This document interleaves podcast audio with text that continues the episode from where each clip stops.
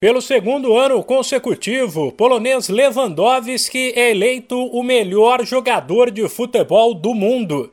O atacante do Bayern de Munique superou na final do prêmio da FIFA o argentino Lionel Messi, que ficou em segundo, e o egípcio Salah, o terceiro. Com isso, Lewandowski alcançou Ronaldinho Gaúcho, com dois títulos de melhor do mundo.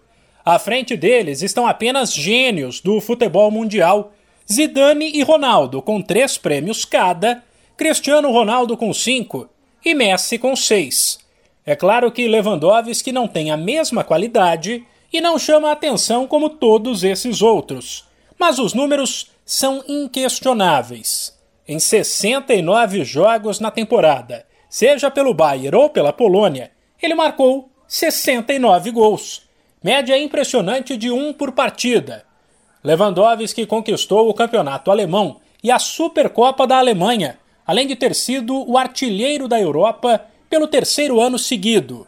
O brasileiro Neymar terminou o ano apenas como o décimo melhor do mundo, mas ele recebeu votos de atletas importantes.